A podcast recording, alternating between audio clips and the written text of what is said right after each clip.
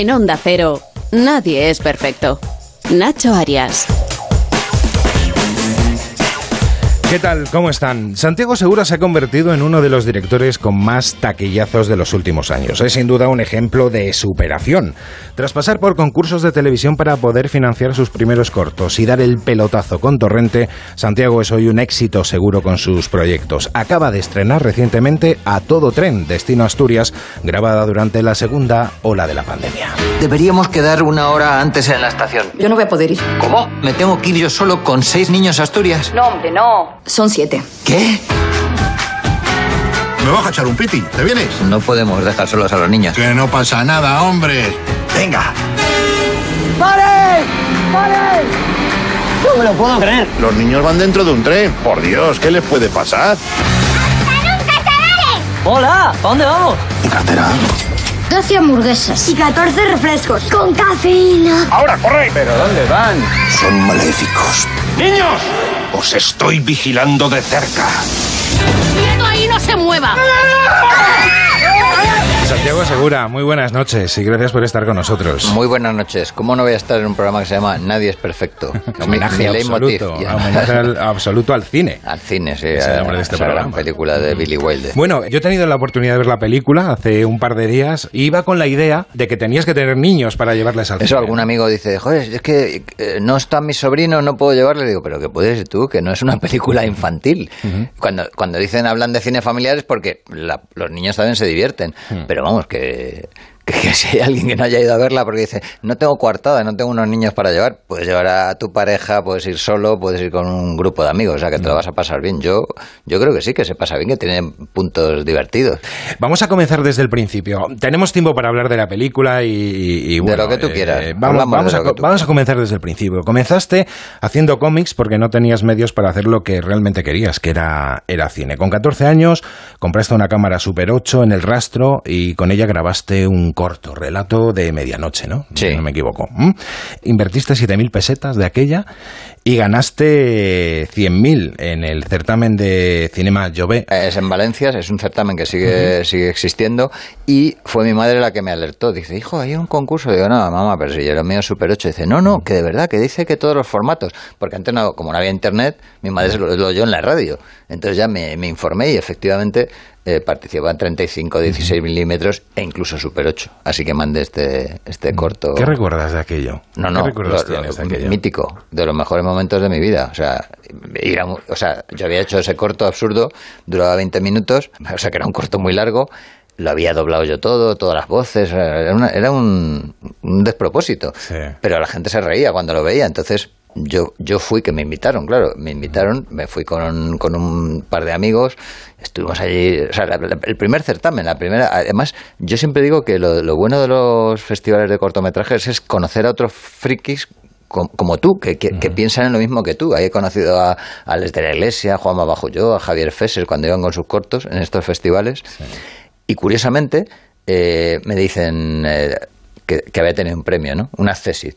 O sea, no era ni el primero, ni el segundo, ni el tercero, sino el Accesit. Pero eran 100.000 pesetas. Y yo estaba flipado. Y me dijo uno de la organización, además, ha sido uno en concreto del jurado que te ha defendido a muerte. Digo, pero... ¿Quién me lo puede decir? No, no, no se puede decir. Dice, eh, Fernando Trueba. y, y entonces me- se me quedó grabado porque además mm, yo había visto Ópera Prima y me había encantado. O sea, me parecía un peliculón. O sea, era, muy, era fan de Fernando. Y me, dio mucha, me hizo mucha ilusión. Y más tarde que le conocí, además le, preguntó, le pregunté, me contó, dice, mira, es que yo me descojoné con tu corto. Dice, es que además se lo ponía amigos, venía a a casa, se lo ponía tal. O sea, que, que, que nos hacía mucha gracia.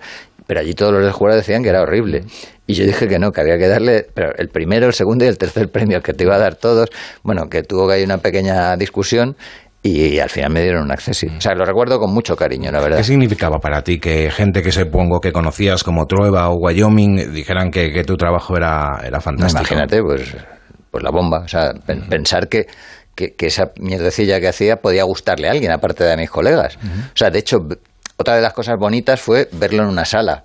Verlo en una sala de cine, pues había a lo mejor, no, no, no estaba a lo mejor petado, pero había a lo mejor 120 personas y todos riéndose en los mismos sitios. Era, digo, esto funciona. O sea, te, te hace mucha ilusión. Como creador, cuando haces contenido, sobre todo la comedia, necesitas un poco la aprobación del público, esa risa eh, o esa, ese divertimento porque si no te sientes un poco dices esto para qué Eh, pero como cua- cualquier persona que hace algo lo hace con todo el cariño o sea nadie es perfecto tú dices no pues eh, el- la audiencia ha dicho vamos te han oído tres te queda te entra una depresión no porque quieres quieres que te que, que le guste a la gente lo que haces Sí, sí, sí. Bueno, se sigue realizando ese certamen, me parece. Sí, ¿no? sí, sí. Además, creo que con el director has hecho algún proyecto recientemente, porque Ha- hace si poco- eres fan, Sí. eres de Berlanga. Berlanga Sí. es uno de tus, digamos, de, de- de tus Un, un ídolo, ídolos, ¿no? Sí, sí, sí. Un ídolo absoluto, un referente y, y la gran suerte de haber trabajado con él varias veces, haber sido amigo suyo.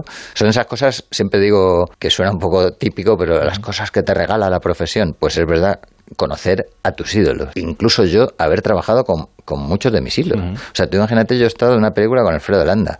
He, he compartido mesa y mantel con, con José Luis López Vázquez, que hemos hecho dos películas, con Tony Leblanc. Esas cosas a mí se me quedan, ¿no? Trabajo con Concha Velasco, con, o sea, con gente que yo admiraba mucho, ¿no? Y luego, pues, haber eh, trabajado a las órdenes de Berlanga, imagínate. Además hice de cura. Que hacer de cura en una de Berlanga, yo digo que es el, vamos... Es se puede- berlanguiano, no es sí, pero no- pero no se puede pedir más. ¿no? Es como hacer de gángster en una de Scorsese, ¿no? sí, Dice, sí, ¿qué, qué más puede pedir un cinéfilo? Eh, buenos recuerdos entonces del, del festival. Inmejorables, inmejorables. ¿Te parece que saludemos a su director actual? Pues por supuesto, pues A Rafa vamos, vamos a, vamos a sa- a saludarle, que además, como tú has comentado, está haciendo un documental sobre, sobre Berlanga, que, que debe estar, vamos, la habréis sacado del rodaje, porque Casi, casi. Sí, sí, sí. me dijo Resines el otro día cené con él y dice, no, mañana a las seis y media ya me han citado. Digo, madre mía. Rafa, ¿qué tal? Buenas noches. Hola, buenas noches. Eh, eh, hola, Santiago. ¿Qué tal, Eh, Rafa? matizar- ¿Cómo- ¿Cómo va eso? Pues va, va muy bien. Estamos rodando en Calabuch, quiero decir, en Peñíscola. O sea, que Ya os habéis maravilloso. desplazado, muy bien. Maravilloso, nos hemos desplazado un poquito. Sí quería matizar que ya no soy el director del festival, ¿eh? hace como cuatro o cinco años que, que ya no soy yo y, y eso me permite pues el poder eh, estar con la película ahora mismo. O sea que, que, que, bueno, encantado y quiero aprovechar para agradecer públicamente a, a Santiago la generosidad de haber entregado su tiempo en plena promoción a, a esta película. Eso Nada, eh, pocas personas pocas personas hacen eso y menos maestros porque Santiago habla de sus maestros, pero Santiago en sí es un maestro de todos nosotros. Tú sí que recuerdas, me imagino, aquella eh, eh, lo que pasó con Santiago, ¿no? Cuando le dieron ese Abdesit, como, como, como bien de, como bien decía con, con su primer trabajo, ¿no? Bueno, yo entonces era un aspirante a cortometrajista también, que iba al festival, no lo dirigía entonces, y, y Santiago era una persona que nos llamaba mucho la atención, porque sabía cómo ganarla, además. Eh, llevaba un maletín, creo recordar, cor- corrígeme Santiago si me equivoco, que ponía señor director. Mira, Ojo, lo- me, ojo, me encon- me encontré un maletín en un contenedor, un maletín como de ejecutivo. O sea, era de, de polipiel, no era, pero digo, joder, ¿por qué han tirado esto? Y me lo quedé y encontré en, en el mismo contenedor un- una, una placa metálica que ponía dirección. Y entonces digo, pues ya está, este es mi maletín. Entonces puse la placa metálica en el maletín y que ponía dirección y iba con ese maletín. Tú imagínate un tipo gordo con una gorra, que además llevaba la gorra, Alex de la Iglesia me lo recuerda siempre, dice, es que yo te veía y llevas una hélice en la gorra. Una hélice, sí señor. Y digo, qué, qué triste imagen, pero claro, una imagen imborrable, por supuesto. Y creo creo que abordaste a Alex ahí para iniciar vuestras colaboraciones, ¿no? Que, que os conocisteis. en Bueno, claro, es que yo, yo había visto eh, Mirindas Asesinas, Mirindas. que ganó Gente Joven, un certamen de televisión española, que a mí me parecía maravilloso. Digo, que un corto en blanco y negro de un asesino en serie gane un Gente Joven. O sea, y, y hablé con él y le dije, joder, me encanta lo que haces. A él le gustó el, el corto y ya pues ahí nos hicimos, nos hicimos amigos. Y llegaron muchos proyectos, de los cuales hablaremos enseguida. Bueno, cuéntanos, eh, ¿cuál es la participación de Santiago, ya que estamos aprovechando que hablamos contigo, Rafa, y te dejamos enseguida porque sé que estabais, estabais rodando. Eh, ¿Cómo fue la participación en esa película que estáis preparando, pelidocu que estáis preparando sobre Berlanga? Pues, pues la participación, como decía, fue de una generosidad total, porque en medio de la promoción de A Todo Tren, que, que, que hay que ver si alguien quiere divertirse de verdad, eh, eh, nos hizo un hueco y estuvimos eh, charlando con él en el, en el café comercial, que era el lugar donde, donde se reunían Berlanga y Azcona y de donde sacaban las ideas observando a la gente y, y, Estamos hablando de Madrid, cual- ¿no? De, Ma- de Madrid, del Centro Comercial de Madrid, efectivamente. Y a partir del cual eh, nacían esos eh, guiones magistrales. Y, y, bueno, pues Santiago pues tuvo la generosidad de estar todo el tiempo del mundo con, nosotros, eh, comentándonos eh, tanto eh, su percepción primera sobre Berlanga y sus colaboraciones eh, con, con él en sus, en sus películas, ¿no? Y, y, bueno, y a mí, para mí fue un momento de los de mayor entusiasmo durante el rodaje porque desde mi punto de vista eh, el, la, el, el, magisterio, igual a Santiago le suena un poco extraño, pero el magisterio del que yo hablaba antes de, de Santiago creo que está muy en relación también con el de Berlanga en la medida en que son dos cineastas con una libertad absoluta para primar aquello que divierte a, al, al, público, independientemente de lo que puedan decir otros, eh, con mm. todo el talento al servicio de una historia que quieren que quieren contar y con total libertad para rodar como ellos quieren. Y, y a eso hay eh, eh, muchos directores que no se atreven. Por eso ellos son cineastas. Joder, pues ya me has dejado sin palabras.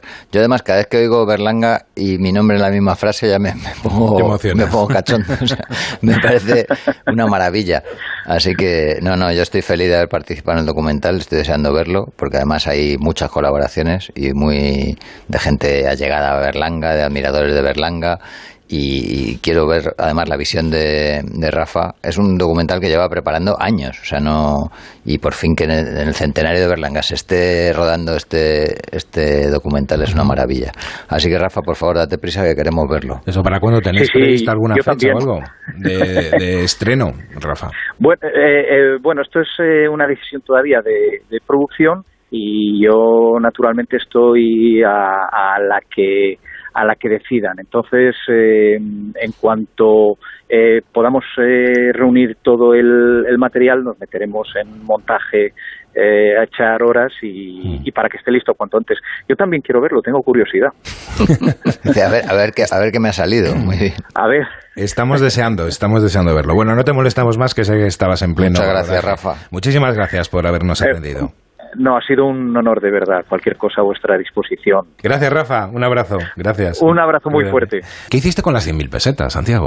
Pues eh, guardarlas, porque yo soy muy ahorrador, mm eh, porque tenía el, o sea, cuando, me acuerdo que cuando Trueba me dijo, dice, pero ¿por qué no haces 35 milímetros, que es ya profesional? Y digo, hombre, es que eso no... Que sí, hombre, que es lo mismo. Si, si haces Super 8 puedes hacer 35. Y menos mal que, que tenía algunos ahorros, porque el primer corto que hice en 35 fue impresionante de, de, de, caro. O sea, que hacer cine es que es una cosa, yo creo, desde, desde mi punto de vista, era una cosa para privilegiados. Sí. Porque era una cosa, es muy cara realmente. O sea, el cine es caro y es difícil, además, rentabilizarlo. O sea, la mayoría de cortometrajistas pues empeñaban sus ahorros, el de sus padres, etcétera, y luego no. Yo tuve la gran suerte que conté con, con pasta de amigos míos, que además el primer corto es gracioso, pero el otro día me lo recordó un amigo porque pone eh, las cantidades que cada uno aportó. Sí. O sea, pone el nombre y va cada uno. O sea, el nombre es cada vez más pequeñito según sí, lo, lo, que hayan aportado. Sí, sí, sí. Lo que pasa es que les dije, digo, mira, te aseguro que os lo vais a recuperar. Ah, a ver si es verdad. Ellos lo pusieron con todo su cariño. Pero un año después mm. se lo devolví con un 15% de, de beneficios, mm. porque tuve la suerte de ese primer corto lo vendí a sí. Canal Plus Francia, Canal Plus España y ganó un, un certamen en Alcalá. Uh -huh. Muy bien. Luego llegó Evilio, ¿no? El este, este, este es el que te digo. Evilio ah, es el, el, primer corto en 35 milímetros, sí, el que sí, devolví la, la, pasta. Que es una, era una historia que yo quería hacer porque me, me llamaba mucho la atención el, el terror pero desde el punto de vista de la comedia. Uh -huh. O sea, que yo quería hacer una película que, que, fuera terroríficamente divertida, o sea, que fuera gracioso, pero que no supiera si reír o asustarte. Uh -huh. Muy bien. Y comienzan a llegar los reconocimientos. Pues el premio al mejor cortometraje de ficción es para... Vamos a ver. Que son dos sobres. ¿Dos? No, no. Ah. Rosa María Perturbado. Serra. Y Fernando Guillén, ¿no? Sí, Creo Fernando que... Guillén Cuervo y, y, Rosa María Sardá me dieron mi primer Goya, que tengo una anécdota muy graciosa, bueno, muy graciosa para mí, pero no le hizo tanta gracia. Eh, Estaba nominado de Carles Sanz, uh -huh. del Tricicla, y, y, me acuerdo que, que, que se acercó la cámara a nosotros y él pensó, dice, pues ya está, me, me, lo van a dar a mí. Y cuando dijeron mi nombre, yo además salí, que estaba detrás de él, o sea, no detrás, sino más, sí. más, más lejos del pasillo, en la butaca, y, al- y le pisé por lo visto a salir y luego me dijo, joder, macho, ganaste, me pisaste, que además me hiciste polvo. Bueno, Lo- ¿cómo fue recibir tu primer, tu primer Goya? No, ser fue, tremendo. Fue, o sea, fue maravilloso. No, no, a mí me, me hizo, Esa sensación, me hizo ¿no? feliz. de- No, no, no, feliz, feliz. porque ya el segundo no es lo mismo, ¿no? Me No, no, el segundo igual de feliz. Sí. Y el tercero más todavía. Porque además son Goyas irrepetibles. Me refiero que, que irrepetibles no me han vuelto a dar ninguno, pero además son, son en categorías que solo te lo pueden dar una vez, porque es, eh, era mejor cortometraje, eh, actor eh, no- novel, actor revelación y director novel. O sea que, Bueno. que, soy un de Goya de primerizo. Hablando del actor de revelación, bueno, pues llegó después en el 95 por el Día de la Bestia, a ser, a pesar de ser un papel para Javier Bardem, ¿no? Sí, sí, Porque y decía luego- Alex de la Iglesia que un toxicomano no podía estar obeso, ¿no? Eh, exactamente, luego se ofrecieron a Gabino Diego, que tampoco estaba obeso, pero tampoco lo quiso, y ya pues eso, dijeron, pues venga, pues al gordo. Y Yo creo que, yo creo, yo creo que, que di- decidió muy bien de ahí el éxito de la, del éxito de la película. Vamos a escuchar un fragmento. No habrá. Podría ser Susana. No es Susana. Pero puedo remediarlo. ¿Hay alguna otra salida? No. Hay que salir de aquí como sea. ¡Vamos, vamos! ¡Vamos, seguidme! ¡Os queréis ahí mirando! ¡Vamos, rápido! Venga. Bueno, aquí pasaron muchas cosas en el rodaje, ¿no? pasaron muchas cosas. De todas formas, esto que has dicho de el éxito de la película eh, se debe básicamente a la película. O sea, yo, yo eso siempre lo digo, que, que cuando te- tú eres un actor, estás vendido. O sea, tú tienes que hacer lo mejor que puedas en las películas, pero si la película no es buena... O sea, yo le decía a Chanove, me acuerdo en Manolete, hablábamos de, de Adrian Brody, que era el, el protagonista de Manolete.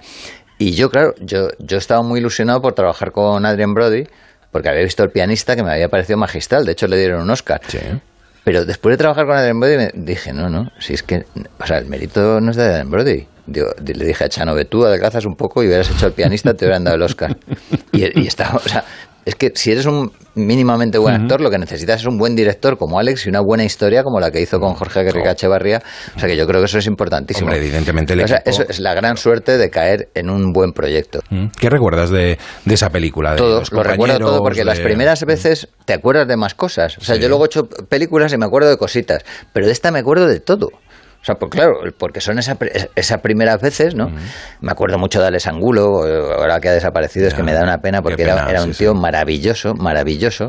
Eh, me acuerdo mucho de, de Armando de Iracha, que era Espera. el profesor Caban. Armando, buenas noches. Buenas noches. Ma me pareció reconocer la voz de un tío que me ha jodido el parqué. Sí, yo fui. Yo fui profesor Caban, le jodí el parqué, pero vamos, no- fue, fue sin mala intención. Pues ya sabes que te quiero. Vale, vale, vale, te perdono, te perdono. Han pasado 25 años. Bueno, 25 años para ¿Qué tal, perdonar eso parqué? del parque. Está muy bien. el parqué, el parqué, el parqué. Estoy, es estoy- un clásico, eh, ¿sabes? eh, estoy feliz de oír tu Este voz. tío me ha jodido el parqué. Estoy feliz de oír tu voz. ¿Cuánto Qué- hace qué- que qué no- maravilla. que no sabías Pues de mira, eh, hace poco eh, estuvo Alex eh, grabando una película y sé que estuvo con él, que me dio muchísima envidia, porque vi fotos, me mandaron una foto por WhatsApp y me hace tanta ilusión que, que se reencuentren esta pareja, porque son dos, dos monstruos. ¿Qué, qué tal? ¿Qué tal lo pasaste en esta nueva, esta nueva experiencia con Alex? Nos la pasamos muy bien, muy bien, pero sabes, como fantasmas en Venecia, totalmente desértica. Claro, por la pandemia. Por sí. el COVID, por el COVID. ¿Y esta, esta vez no te has subido a ninguna a ningún sitio alto? O sea, no, no has tenido vértigo esta vez. Eso fue terrible. Era un decorado, comer. entiendo, no, no era en el edificio Capitol, ¿no? no Nosotros estábamos muy tranquilos, ¿verdad, Armando? Porque era en un decorado, no teníamos que subirnos al, al auténtico. Pero resulta que para el tiro de cámara y todo, el decorado estaba como a varios metros de altura del suelo, con lo cual teníamos que llevar arneses igual, o sea, digo, para eso podíamos haber rodado in situ. Y la verdad es que eh, Armando, me acuerdo que, que no lo había puesto en el contrato, pero él tenía problemas de vértigo. Entonces, claro, fue, te- fue terrible rodar aquello, pero quedó tan real, quedó muy realista. ¿verdad? ¿Te acuerdas? Sí, sí, sí, sí. Eh, miedo, miedo verdadero. Decía, Armando además decía, "Eh, Alex, tengo vértigo. Y Alex desde abajo decía, pues no actúes, estate ahí quieto. ¿te, acuerdas? aquí, yo, Perfectamente. ¿cómo, ¿Cómo olvidarlo, verdad? Estábamos aterrorizados en el fondo. Bueno, pasasteis mucho frío, creo que rodabais con 5 bajo cero. Bueno, bueno, fue uno, de los, uno de los inviernos más fríos en Madrid. Era alucinante. Yo me acuerdo una, una vez que yo no podía actuar, o sea, estaba, estaba hablando por una cabina telefónica y me castañeteaban los dientes y entonces Alex me, me cogió así y, me, y empezamos a dar vueltas corriendo a la manzana para entrar en calor, porque hasta no podía actuar porque me castañeteaban los dientes, algo que yo solo había visto en, los dibujos animados, ¿verdad? Eso de que, que te castañeten los dientes, ¿verdad, Armando? Eso es un poco de, de cómic, no, no de la realidad. Sí, sí, un poco de cómic. ¿Me te acuerdas yo cuando estábamos con el coche descubierto, con camiseta de seta, tú con gilet? Sí, sí, sí, sí. Es que además yo decía... Y nada más, y nada más. Eh, Nacho se aguantaba solamente con caraquillos, ¿sabes? sí, sí. pero no, es verdad que yo le, yo le, decía a Alex, digo, vamos a ver, yo soy heavy, pero no soy tonto, porque llevo los brazos al aire, si hace un frío, dice, no, para que se vean los tatuajes. Digo, vale, vale. bueno, antes decías que, que había estropeado el, el parque, te lo había estropeado Santiago, pero creo que el que realmente rompió el parque fue el macho cabrío que corría detrás de él desde la iglesia, ¿no? yo, yo, esa cabra es, yo creo, el peor compañero de reparto que he tenido, porque no hacía nada de lo que se le pedía, ¿verdad? ¿Te acuerdas, Armando, que estábamos ahí horas y horas? Sí, absolutamente. Y nosotros, nosotros pensábamos, la, atan así, el macho cabrio está así, eso se va a librar, ¿no? No nos parecía demasiado poco, ¿no? para porque era enorme. Pues nada, Armando, muchísimas gracias. Bueno, ¿quieres decirle algo más a Santiago? Que lo tienes aquí, ya hacía que no hablabais. Gracias a ti. No, que, nos queremos mucho y es, increíble que no nos, no nos veamos más a menudo. voy a tener que ir a verte a Italia si no, si no vienes para acá. Me, me encantaría, me alegraría el corazón el verte, ¿sabes? Un abrazo fuerte. Chao, Santiago. Chao, chao caro amigo. Gracias. Chao, caro amigo. Chao. Caro, caro amiguete. Después de, del Día de la Bestia llega Torrente. ¿no? Donde guion, dirección y papel protagonista es tuyo. ¿Cómo se te ocurrió el, personaje? Supongo que ya lo habrás contado unas cuantas veces. Lo he contado muchas veces porque no fue una ocurrencia así de repente, fue una, un cúmulo de cosas, ¿no? La, idea que tenía yo es que muchas veces las cosas que me dan vergüenza ajena me hacen reír también. O sea, eh, a veces pasa vergüenza, pero te, hace gracia. y, y, las cosas que son más terribles, que más vergüenza dan, o sea, te puedes reír de ellas. Sí. Era un poco esa la, base, ¿no? Y fue así. Estuve seis años pensando chorradas, las iba contando además por los bares, que me acuerdo que David Trubal me dijo, dice, le he contado a Azcona lo de Torrente, dice, dile a tu amigo que está muy bien, pero que tenga cuidado. Dice, porque puede acabar como ese que está todo el rato contando la película que va a hacer en los bares y nunca la hace. claro, a los seis años de contarla ya... Pero gracias a Andrés Vicente Gómez, el productor, que confió en, en mí. Pues con un apretón de manos, ¿no? Creo que así firmaron los contratos, así, ¿no? no, con, con, Andrés no hubo nunca problema. Además, él fue el que me sugirió para el Día de la Bestia, porque efectivamente Alex pensaba que, que un gordo no podía ser politóxico. ¿no? De hecho, fue Andrés el que le dijo, dice, mi tu amigo es el de los pelos, el gordo. y dijo, este sí, no es actor. Y, al, final me, metieron. O sea, que fue gracias a Andrés. Y luego Andrés me propuso, dice, tú has hecho un corto, porque no, harías un largo. Pero antes de Torrente, él me había propuesto hacer... Eh, el Vengador Tóxico, la cuarta parte del Vengador Tóxico, porque había, tenía relaciones con Lloyd Kaufman, el presidente de Troma, que yo conocía de Sitches y que es y que es un genio, o sea, es como, como Roger Corman, como esos productores que es que producen de la nada. Y claro, él, se había dado cuenta que aquí, a lo mejor con, con, parte de la producción española y tal, se quedaba Andrés Vicente Gómez, se podía quedar la película para España y él para el resto del mundo, pero al final la pagaba, o sea, la pagaba casi toda España. Y yo le dije a Andrés, digo, mira, Andrés, a mí El Vengador Tóxico me encanta, pero es que es una, una franquicia muy underground. O sea, te quiero decir que las tres anteriores no se han estrenado en, en, salas comercialmente en España. Y se quedó así, digo, yo tengo otras ideas, digo, si te interesa. Y entonces así surgió que, que dijo, venga, pues hacemos una de tus ideas. ¿Cómo crees que ha aceptado la gente, y sobre todo la crítica, la película? Porque si leemos entre líneas, las películas de Torrente son realmente gores, donde no te cortas un pelo, donde criticas y das palos para Sí, sí, sí, son, son, muy, son muy bestias, son muy salvajes. La primera, sobre todo. La primera es, para mí, es la. Dicen que las secuelas hmm. es un poco la prostitución del arte. Yo no sé si hasta ese punto, pero sí que es verdad que las secuelas las hace porque dices, le ha gustado a la gente, pues voy a hacer otra de esto. O sea, ya no es como esa idea de. Bueno, y por dinero. También, me No, imagino. no, claro, por eso digo la prostitución. Aunque yo el dinero, sinceramente, es, es más, lo primero es agradar, es lo que te decía de que haces algo para que le guste a la gente. Hombre, por supuesto, gratis no, porque todo el mundo tiene que vivir de su trabajo, pero que, que cuando, es como el que dices, pues tengo una pastelería y es que lo que más vendo es el, em, pues un donut que se me ha ocurrido con trufa por dentro. Y de repente dices, "Nah, pero esto, esto es siempre lo mismo, ya no lo quito. Y la gente dice, hombre, pero no va a haber donuts de esos. O sea, yo de verdad, la gente me está. Todavía me dice a día de hoy que, que si no va a haber Torrente 6. Entonces yo digo, pues hombre, pues no sé por qué no. O sea, probablemente. Hay, hay una cierta polémica porque hay gente que toda- a día de hoy sigue defendiendo que, que, que lo que yo creo que es una crítica o una sátira o una ridiculización, ellos lo entienden como una apología. Y entonces, claro, dices, bueno, Bueno, por ahí han pasado muchos actores, muchísima gente, muchos cameos, que también Sí. es una de las cosas que te gustan de- Vale, de, me de encanta, la película. me ¿no? encanta. Yo además a veces lo pienso, digo, ¿quién? Hay mucha gente, o sea, me dices alguien, digo, pues sí, ha estado en Torrente 3 o ha estado en Torrente 4. Por ejemplo, a ver, se me ocurre uno. Enrique Villén, por ejemplo. Por poner un que Villén ha estado en la 3 y en la 4. Buenas noches, Enrique. Hola, buenas noches. ¿Qué tal? ¿Cómo estáis? Pues estamos, Estoy estábamos... en Santiago y, y me estoy partiendo el alma. Qué, qué ¿Qué gra- tal, Santi? ¿Cómo estás? qué grande eres, Enrique.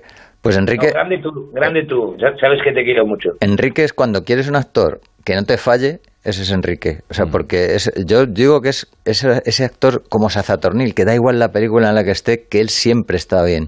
Y Enrique nunca le he visto mal en ninguna película. O sea, hay actores que, que tienen altibajos y tal. O sea, Enrique tiene un estándar de calidad que da gusto trabajar con gente así. Te, te lo digo además eh, a la cara, pero te lo digo a la espalda también, Enrique, que lo sepas que, que es lo que pienso. Bueno, ya, pero yo venía aquí a hablar de Santiago Segura.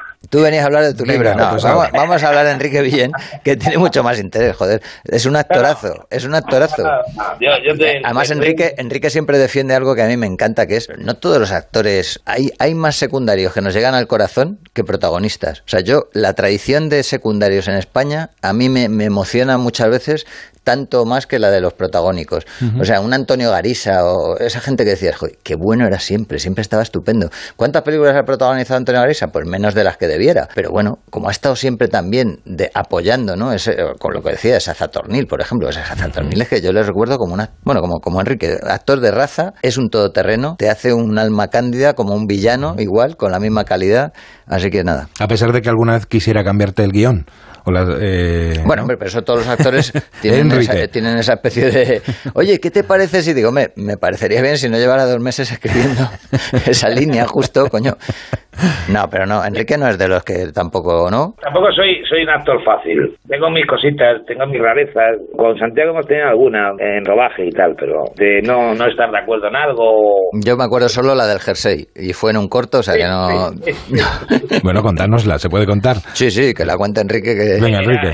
Hicimos un corto para gas natural eh, CR7, creo que era Sí, sí. Y bueno, hacía un calor espantoso en, en Barcelona y llevaba un jersey y tal. Y es que era, de verdad, era insoportable aquello.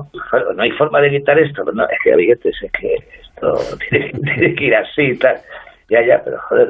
Bueno, lo pasé fatal, la verdad, pero bueno, eh, acepté como siempre, como, como, como obediente actor que soy, aunque a veces me revele con, con las circunstancias. Bueno, eh, Yo es que- yo, acepté, claro, yo- acepté, acepté la movida, ¿entiendes? Como Yo, tal como- yo- yo, ¿sabes yo lo recuerdo exactamente así, pero previamente había dicho, digo, pero seguro que quieres llevar este jersey. Sí, sí, esto arma el personaje, yo, me, yo me veo bien. O sea, que el cabrón estaba quejándose de un puto jersey que había elegido él mismo, con lo cual sí. con lo- yo quería matarle, claro, directamente. Pero bueno, ya son pelillos además, porque luego lo que queda en pantalla es la magia del, del arte de Enrique Villén.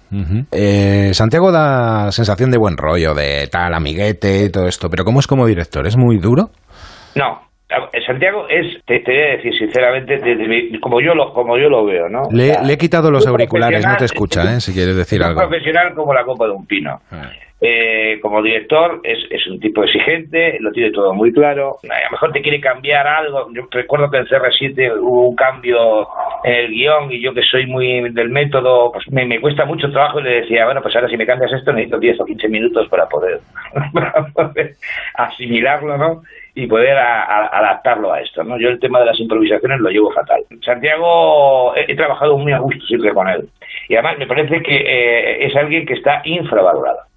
No, yo, Eh, ¿ves? Eso, ahí no estoy de acuerdo. Yo me siento eh, sobrevalorado. Pues yo creo que no. Eh, digo infravalorado, entiéndeme. No en cuanto a que haya haya trabajo o te propongan eh, proyectos. No, no, me refiero valorado en el sentido profesional de la palabra. Eh, yo, yo creo que hay mucha envidia y creo que no se le ha tratado como, como debiera. Es un tipo que trata muy bien lo que hace, se gasta el dinero en lo que hace, eh, procura hacer las cosas con un nivel artístico alto y yo por lo menos así lo veo. Y me decías que cuidaba de su gente también, que es importante, ¿no? Sí, no, y bueno, las producciones son de 10. No es rácano en la producción. Eh, él lo que quiere dar es un producto bueno. Eh, las últimas eh, dos comedias, porque la, la última no la he visto todavía, y eso que me invitó al estreno, pero no pude ir por razones que él ya sabe y que yo le explico, sí. eh, me parecen que son las películas, las comedias que hay que hacer, o sea, con un alto nivel técnico, con una con un, con un tema social de aquí, ¿eh? mezclado con la técnica americana, y son películas de nivel. O sea, tienen com- son comedias, alta comedia. No me extraña el éxito, ¿no? porque eh, es la fórmula perfecta. Calidad técnica y un guion que a la gente pueda identificarse. Pues Enrique, muchísimas gracias. Me has defraudado porque yo pensé que ibas a dar un poco de caña. Porque lleva, lleva- toda la gente que pasó por aquí ha hablado bien de, de- de Santiago. Y Hay digo, que bueno, buscar- vamos a Enrique buscar seguro alguna- que, no- que dice la verdad. Perdóname, pero es que yo, yo no, no puedo hablar mal de Santiago. Bueno, no. igual el que viene detrás de ti a lo mejor ya lo me- hace. Ya me gustaría porque es mucho más divertido hablar mal de la gente. Sí, la verdad, es que, la verdad es que sí. Ya lo decía Buñuel, ¿no? Bueno, hablemos mal de, de este, de este, de este, porque es que estamos hablando de estos y la verdad es que todo va muy bien. Entonces, no, prefiero yo hablar de cosas. Vamos a hablar mal, vamos a hablar mal de alguien. Bueno, perfecto. Oye, Gracias, Enrique. Joder. muchísimas gracias. Abrazo fuerte. Cuídate, Enrique. Un fuerte abrazo, Santi. Un abrazo, amiguete. Muchas gracias. Quería homenajear esos secundarios que de los que tú hablas. Creo que Enrique es, un, es una ejemplo referencia, un ejemplo es para, es- es que para es un- todo es eso. un genio. ¿no? Lo que te he dicho es verdad. O sea, ahora que ya, ya colgado, es un tío que lo hace muy bien. Pero lo, lo que te decía, y, y luego eso que ha dicho es verdad. Sazatornil, por ejemplo, si le cambiabas algo, le, le, le cost- O sea, que, que porque son actores muy precisos. O sea, es un tío. Luego ves su trabajo y es, es de un, naturalismo, o sea, le, dices, joder, qué natural, parece que lo estoy diciendo por primera vez. Y son textos que el tío ha trabajado, que ha aprendido. O sea, yo admiro mucho a Enrique. Bueno, tengo más amiguetes. Hay más, Hay más amiguetes. Es que a mí, yo me abochorna que hablen bien, o sea, puede entrar alguien y, Bueno. y ponerme a parir. Bueno, eh, que la niña de tus ojos, participaste buah, ahí, fue una, fue una- Pero eso es otro, lo que te decía, otro recuerdo, o sea, rodar con, con Fernando Trueba, que, que es que es como de la familia, o sea, yo es que le quiero a nivel familiar. Con todo es- ese elenco que nos convertimos en una especie de, de tribu, tres meses en Praga. O sea, eso fue otra experiencia única, ¿no? Como, como lo que te decía, del rodaje del Día de la Bestia o el rodaje de Torrente, que fue mi primera película como director. Y, y yo creo que La Niña de tus Ojos fue el rodaje más idílico que he tenido, en el sentido de estar, eso que dice la gente, dice, es que eran como la familia, es verdad, que en un rodaje te conviertes todo, luego a lo mejor pasan años y no te ves, pero es- esos dos meses y medio, tres, te une un vínculo muy difícil de explicar. Mm. Fernando, buenas noches, ¿cómo estás? Buenas noches, ¿qué tal? ¿Cómo estáis? Amiguete, ¿Qué oye, nada, pues nada, que siento que te han molestado para esto, pero qué, qué- qué maravilla. ¿Cómo ¿Qué estás, tal? amiguete? Bien, aquí en Barcelona, currando con Mariscal en la película de... Bueno, está, está haciendo, me ha enseñado cosas ya de, de esta película. O sea, Chico y Rita es una obra maestra, pero es que esta yo creo que va a ser impresionante. Yo estoy deseando que la acabéis, pero vamos, como lo- la, la animación no, no tiene la- los tiempos de, de la imagen real, Sí, la verdad es que te, te- te dejas media vida ahí. Comentamos al principio que fue una de las personas que primero te descubrió, por decirlo de alguna manera, confió en ti en aquel certamen de totalmente, Valencia, totalmente. donde no te querían decir quién te había apoyado y había sido Fernando, ¿no? Sí, sí, sí, cuando me dijeron, ha sido Fernando, digo, hombre, qué maravilla. O sea, que alguien que me gusta a mí, que de repente le haya gustado mi trabajo.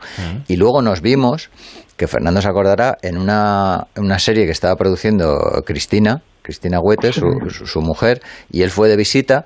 Y yo estaba de figurante, Estaba disfrazado como Estaba de... Estaba de figurante y te acercaste a, a darme las gracias por aquel premio. Yo quería que eras de Valencia. Sí, sí, me dice, ¿y qué haces tú aquí? Digo, pues hombre, aquí de figurante. Dice, no, pero no estás en Valencia. Digo, no, no, si yo soy madrileño. El que, como, como era el Cinema Chove, él cre- que creía que era uno, un valenciano el que había premiado. Y, y yo le dije, oye, muchísimas gracias. Y estuvimos, ya te digo, media hora o, o, o Ay, ya 45 nos, minutos. yo creo que nos hicimos amigos ahí ya en la primera vez. Sí, sí, nos, senta- nos sentamos a hablar. una tarjeta de que ponía Santiago Segura perturbado. que me la había hecho en el metro, que antes hacían tarjetas. y digo, ¿yo qué puedo poner aquí? Pues puse Santiago Segura perturbado, sí. Vuestra relación veo que es muy buena. Eh, a nivel profesional, ¿cómo es, Fernando, cómo es Santiago como, como actor? Es que, ¿sabes qué pasa? Que nuestra relación es una relación de amigos y entonces, incluso cuando estamos rodando y tal, bueno, Santiago es también muy, eh, le estaba oyendo ahora decir, pues es muy preciso. También eh, las veces que, eh, que ha trabajado conmigo actor el personaje, yo lo he escrito pensando en él, tanto en La Niña de tus ojos como obviamente luego en, en La Reina de España. Y para mí es como facilísimo, porque además como Santiago también dirige, escribe y tal, no eh, no tiene tonterías fuera de tal, entiende tan bien lo que es un rodaje, hacer un personaje, lo que es tal, que es como tener, eh, aparte de un actor, un ayudante dentro del plan. Siempre está pendiente de lo que está pasando, de los demás, de tal. Está siempre como echando una mano al director, ¿sabes? Cosa que la mayor parte de los actores, no lo digo por criticar a ninguno, pero lógicamente están demasiado concentrados en, en sí mismos, en su personaje, ¿no? Entonces Santiago tiene esa visión más de, de toda la película, de lo que se está haciendo, de dónde está él, de por qué dice esto en este momento, de los que hay alrededor. Entonces es, es como tener un aliado ahí. Y luego como director hacéis un cine completamente distinto, ¿no? Totalmente distinto. Como director, ¿qué piensas? Bueno, eh, yo también me gusta mucho hacer comedia, o sea, que, que, que yo he hecho mucha comedia. Sí. O sea, no, no veo que seamos tampoco eh, tan distintos. Él tiene su estilo y su rollo y su mundo, y yo tengo el mío. Pero a los dos nos gusta esa cosa de hacer reír a los demás.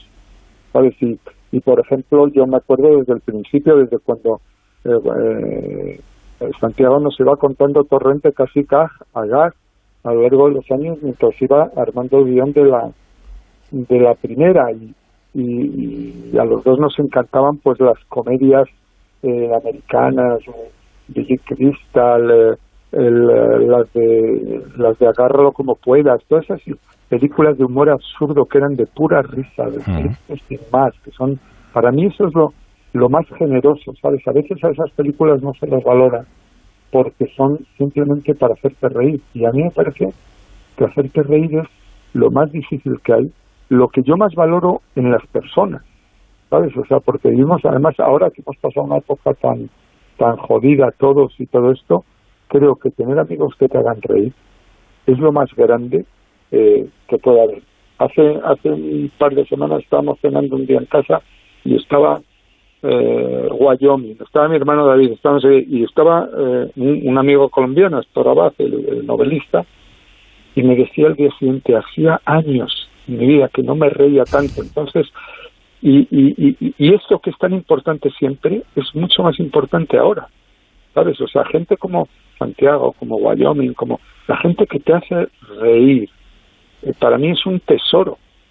Es un tesoro. O sea, les deberíamos eh, financiar todos los ciudadanos para que nos estén haciendo reír siempre.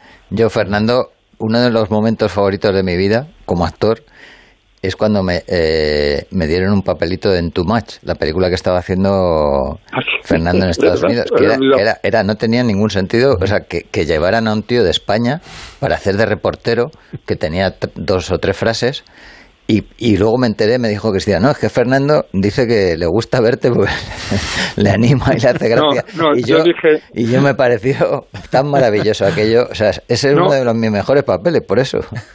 Es, es, es, eh, sí, eso es una de las cosas quizá más absurdas que yo he hecho en mi vida. Dicen, pero ¿para qué te vas a traer a alguien de allí? Coge a cualquiera por aquí. Digo, mirad, estoy pasándolo tan mal en este rodaje, estoy sufriendo tanto que necesito un amigo con el que reírme. Necesito alguien que me haga reír no solo en plano, sino fuera de plano. Y entonces yo creo que se dieron cuenta lo desesperado que estaba y la necesidad que tenía ex- existencial de reírme que vino Santiago. Entonces eso para mí fue un regalo también. Bueno, pero para, para mí lo recuerdo como un rodaje maravilloso. Tú sabes, cono- conocí a Melanie Griffith, a Banderas, a Daryl Hannah, que además el cabrón de Fernando le dijo a Daryl Hannah, cuando venga, le dices, hola, perturbado. Y, y me viene Daryl Hannah y me dice, hola, perturbado. Y yo me quedé, ¿sabes? Digo, se ha aprendido una palabra en español, ¿eh? ¿no? Pero me pareció, o sea, me, me quedé noqueado, porque además Daryl Hannah para mí en Splash o sea, es una diosa. Fernando, que un placer tenerte también aquí con, en este digo. programa con Santiago. Muchísimas, muchísimas gracias y mucha suerte con Muchas gracias. Fernando. Un abrazo a Venga, todos. un abrazo. Abrazo. Eh, Fernando hablaba de, de humor, que también hace cosas de, de humor, hace peli- ha hecho películas de humor. Vamos a hablar del humor y de la autocensura respecto a todo el lenguaje inclusivo. En la película, en esta última, A Todo Tren Destino Asturias, Sí. eh, creo que ella ha recibido algún que otro... Bueno, a- ayer mismo salió, leí, leí que el presidente de la Federación de Cazadores de España eh, pedía por favor boicotear la película porque la consideraba anticaza. Entonces, te tienes que reír, de verdad. Porque si te lo tomas en serio, yo me llevo un disgusto realmente. O sea, si alguien puede pensar, alguien normal, en su sano juicio puede pensar que esta película es anticaza, yo apaga y vámonos, de verdad. O sea, que, que no entendemos nada, ¿no? Hay un estado de crispación. Lo que ha dicho Fernando es básico. Vamos a reírnos. Vamos a intentar reírnos. O sea, vamos, ya sé que, que las situaciones no. O sea, la situación es dramática, la situación no ayuda. Pero vamos a reírnos. Porque si encima, si al drama le sumamos más drama, crispación, mal rollo, yo no, no, Es mucho no- peor, no mucho lo peor. entiendo. Te has rodeado de buenos humoristas, también como Leo, que hace Eh, un papel fantástico yo creo que es de abuelo. O, por ejemplo, Florentino, buenas noches, ¿cómo estás? ¿Qué tal? Buenas noches, ¿qué tal estamos? Que hace de revisor maléfico, eres el malo de la película. El ogro. El, el malo, el malo, el, eh, estoy ahí metiendo caña a los niños y, y de una manera no muy terrorífica, o sea que eso me pega todo. Bueno, cuéntanos un poco, ¿cómo, cómo fue el rodaje? ¿Cómo te sentiste en la, en la película, Flo? Pues mira, muy bien, muy bien. Siempre que estoy a las órdenes de Santiago es un placer porque mm, ya no solo aprendo mucho, porque Santiago es un, es un ser de, de- de- de mucha inteligencia, sabe mucho, ve mucho cine, y luego es que ya no solo eso, sino que se queda con todo lo que le sorprende, le interesa y luego lo aplica.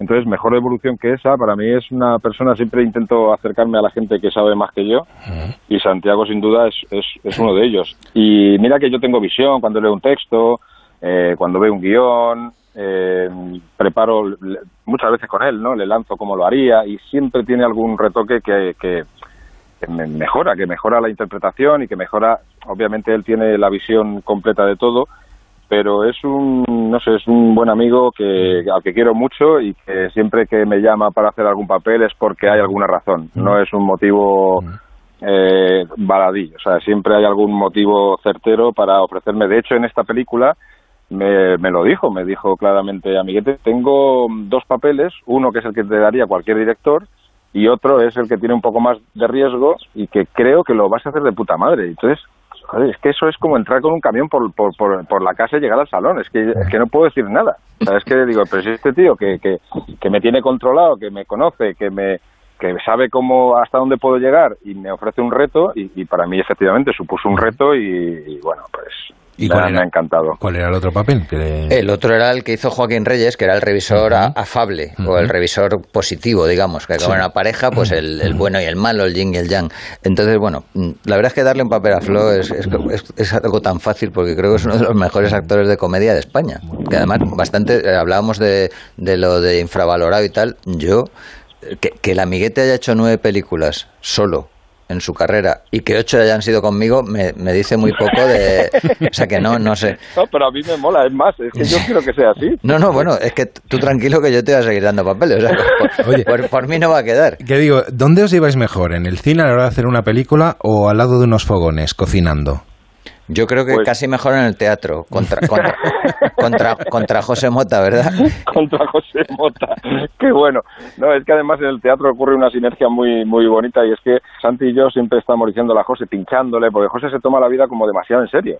Hmm. Entonces siempre le estamos pinchando y le estamos diciendo, amiguete, relájate, tranquilo, no sé qué, y entonces le hacemos de vez en cuando alguna putadilla. Y claro, y luego, por otro lado, se produce otra, otra sinergia que es que yo con José me descojono constantemente. O sea, con Santiago también me río mucho. Santiago tiene un humor muy muy muy ocurrente, muy inteligente, le da la vuelta a las cosas. pero José y yo, tío, coincidimos mucho, mucho en el humor absurdo, completamente absurdo. Entonces, Santiago nos queda así mirando y José y yo podemos estar riéndonos media hora de una gilipollez, pues yo qué sé, de subirnos las gafas de 50.000 maneras diferentes. Y, y, podemos estar haciéndolo media hora, una hora, como los niños. Y Santiago está mirando como los padres, diciendo... Que, sí, digo, a ver, a ver, si se cansan.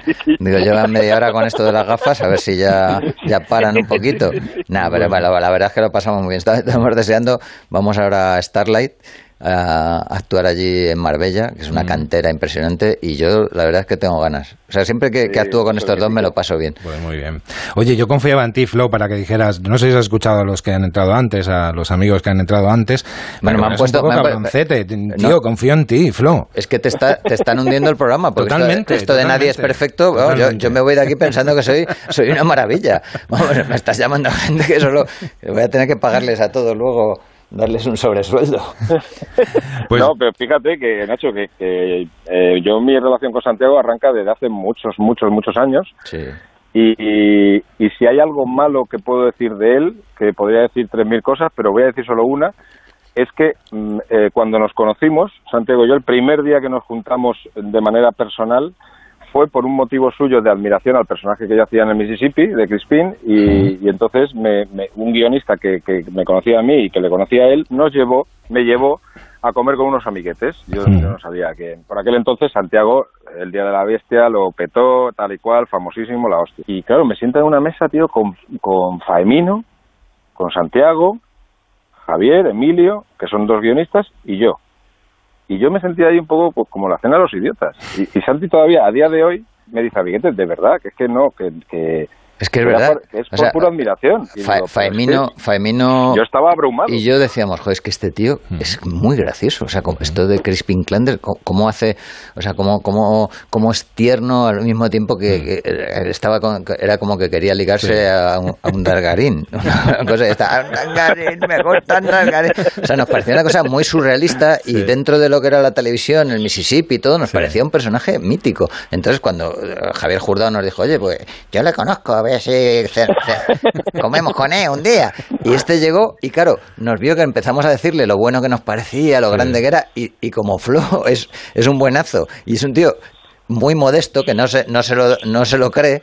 Yo creo que a día de hoy todavía no se lo cree, pues, eh, pues empezó eso, a, mirar, a mirarnos como diciendo, se están descojonando de mí. Bueno, Flo, pues oye, muchísimas gracias por haber estado con nosotros a esta vosotros, noche. A vosotros. Oye, un abrazo Fíjate fuerte. Que no te preocupes que ya te preparo unos postrecitos ahí, unos bollitos o algo. Calla, calla. El tema de cocina no lo hemos tocado, pero en el tema de Calla, cocina calla. le paso. ¿eh? Totalmente, me pasa. Hace, hace, la única persona que hace postres sin azúcar que están buenísimos. Bueno, pues, oye, estás invitado al programa también otro día. ¿eh? Vale, vale, muchas gracias. Un abrazo. Yo llamaré y te pondré a parir para cambiar un poco. Un abrazo. Bueno, Un abrazo hay, fuerte. hay una cosa que yo quiero solucionar aquí Sí. en este programa. ¿No te gusta el fútbol? Eh, no, ¿No te gusta nada? no. Señor Cerezo, ¿qué hacemos con este hombre para que le guste el fútbol? Pues dejarle muy bien, que me parece muy bien que no le guste. Que piense en el cine, que eso es lo que tiene que pensar. A pesar de que todo el mundo yo creo que está convencido por tu papel de Sí. Torrente que eres del Atleti hasta la muerte. Hombre, mira, ahora que está aquí mi amigo Enrique, te voy a decir que no soy del Atleti, pero, pero aunque solo sea por sinergia, o sea, mis cuñados son del Atleti, mis suegros del Atleti, mis hijas dicen que son del Atleti, entonces, pues, me- so- ¿qué me queda? Pues yo soy, pues eso, simpatizante del Atleti. Cada vez que pasa algo bueno del Atleti, yo me alegro por mi amigo Enrique, eso es lo importante. Bueno, y tal vez y que la familia te agasaja con una buena paella. Totalmente. Es que además, que, que yo sea amigo de- del presidente, no veas lo bien que me viene en casa. O sea, mis cuñados, oye, a ver si nos consigues unas entradas, tal. Yo, tranquilos que yo llamo al presidente. vamos. Y como nunca me falla, Enrique, pues en eso, en eso nunca me falla, yo en casa me tienen con adoración. Menos mi mujer, que es la única que no he conseguido engañar con esto, pero vamos. Bueno, ¿qué hacemos entonces? ¿Qué hacemos con, con él? No sé. No, porque déjale yo, sé que, que- yo sé que han estado muchas veces y cenan muchas veces juntos, pero no hay manera de que, de que le entre. Hombre, hablamos, es que hablamos de cine. Porque, que, claro, Hablamos bueno, de claro, cine, también, de cine. evidentemente, claro. No, pero bueno, tú, tú déjale que mejor que escriba guiones, mejor que siga trabajando en el cine y que no se venga a involucrar con otro tipo de gente que lo único que le van a traer son disgustos todos los domingos o los sábados. Sí, yo, Enrique, es lo que pasa. Yo veo a mi suegro cuando pierde el Atleti unos cabreos. O sea, pero una cosa como personal. O sea, se, se, se deprime, se pone de, de otro color. En cosas. Digo, ¿cómo sufre esta gente? Y luego, además, las pullas que hay. O sea, de repente, pues el que es del Madrid o lo que sea, va a la oficina al día siguiente. ¿Qué, qué ha pasado ayer? Tal. O sea, la gente es, un- es un arma arrojadiza. Por eso digo que yo el fútbol, pues lo veo como desde lejos, con todo el cariño, pero no, no me quiero meter ahí. Ya lo dije yo, que, pa- que ya me defraudo yo solo. No me hace falta ser de ningún equipo ni de ningún partido político. Pues nada, estaríamos más tiempo hablando de pero es que me estoy quedando sin tiempo y todavía me queda un invitado. Un invitado Un más, invitado claro. más. Señor Cerezo, muchísimas gracias. Gracias, Enrique. Oye, muchísimas Un gracias y te digo una cosa, estamos ante uno de los mejores actores, directores y guionistas del cine español, ¿eh? que esto a lo mejor ahora no lo tengo muy en cuenta, pero dentro de 40 o 50 años ya ves lo que son estas películas que hace Santiago. Que no lo dice el presidente del Atleti, lo dice el empresario, ¿no? Hombre, Claro, además de uno de los, mejores productores de España. Muy bien, señor Cerezo, gracias. Gracias, un abrazo, Enrique. Santi. Gracias, Un abrazo. Enrique. Gracias. Bueno, Chao, to- chao. todo esto que ha pasado, todos estos amiguetes, todo lo que te ha pasado durante todos estos años, no parece- sería... parece esto es tu vida. Es- es- Este programa me está dejando. Más o menos. Es que tenías muchos amiguetes y muchos que he Sí, tenido sí, que sí. dejar fuera, ¿no? Madre mía. Pero he querido cerrar con quizás una de las personas más importantes para ti, ¿no? Mm. Eh, a lo largo de todos estos años de profesión. ¿Quién crees que puede ser? Uy, aquí está, es difícil, ¿eh? Es Pues, complicado. pues no sé, porque la verdad es que lo, lo, lo, que- lo que me gusta es eso, que me digas que, que hay muchos amiguetes que, que incluso no, no han podido entrar. Eso, eso me, me alegra, porque yo la amistad para mí es uno de los valores más importantes. Bueno, más que amiguete, es amiga. Mm. Amiga y compañera. María Luisa, buenas noches. Buenas noches, Nacho. Buenas noches, Santiago. ¿Qué tal, María Luisa? María Luisa Gutiérrez. Esta Pues sí que no te la bien. esperabas, ¿eh? No me la esperaba porque además estaba, estaba pensando, digo, joder, solo tengo amiguetes porque no entra ninguna ami- amigueta. No, Claro, claro, porque, porque yo soy la amigueta, pero soy la amigueta de compañera profesional, sí. no la de no la, no la, no la de vida, la de, la de la de la profesión, ¿no? La que ha estado ahí 20 años viendo poco, pues, y acompañando a Santiago todo lo que ha, ha sido su evolución, que me parece fantástico que estéis haciendo, pues, este programa, ¿no? ¿Qué ha sido María Luisa para, para ti en, en todos estos 20 años? Santiago? Bueno, pues eh, un apoyo básico y fundamental, porque yo, a mí me, siempre me ha gustado mucho la parte creativa del cine, pero, pero me, ha, me ha irritado mucho lo- todo lo que es la producción. O sea, pues lo- la financiación, los números, todo eso a mí me, me sobrepasa. Y una mente preclara, lúcida como la de María Luisa al lado de una normal como yo siempre es importante. O sea, alguien que te guíe y que vigile tus pasos para que no, para que no la cagues. Ahora ya la, la pregunta al revés, a María Luisa. ¿Cómo, ha sido, ¿Cómo han sido estos 20 años con Santiago, María Luisa? Es que te voy a decir, yo me siento afortunada. O sea, cuando yo empecé con Santiago en el año 99, entré como productora y entró para hacer esas labores que efectivamente Santiago es es, eh, vamos, que, que es prodigioso en todo, también es en los números, pero te decir, es verdad que le gusta más la parte artística. Y, y claro, cuando entró ahí, él ya es.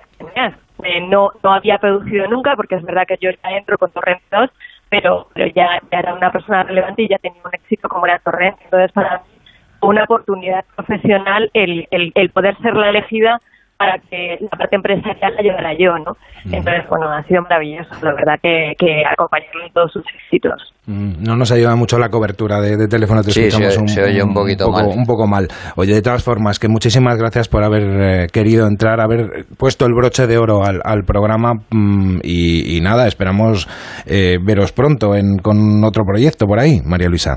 Pues muchas gracias, y Gracias. siento lo de la cobertura. Un beso, Gracias, hasta luego. un beso. Hasta luego. Pues ya sí, Oh. ahora ya sí que ya aquí lo damos por, por finalizado. Muy bien. Que vaya la gente a ver la película. Eso, eso tren, al ¿no? final es lo, es lo importante. Eh, bueno, por cerrar, ¿tú eres muy de radio? ¿Escuchas la radio habitualmente? Pues mira, soy muy de ir a la radio y me gustaría algún día hacer un programa de radio porque me gusta esa radio de madrugada, pero desde los tiempos de Polvo de Estrellas, de Carlos Pumares, no, no sigo un programa, ¿sabes? Eh, co- como, como eso decir, no, es que hoy a la, a la una está Carlos Pumares, tal, era mi época de estudiante, o sea que imagínate, Hablando un de cine, desastre. claro, evidentemente.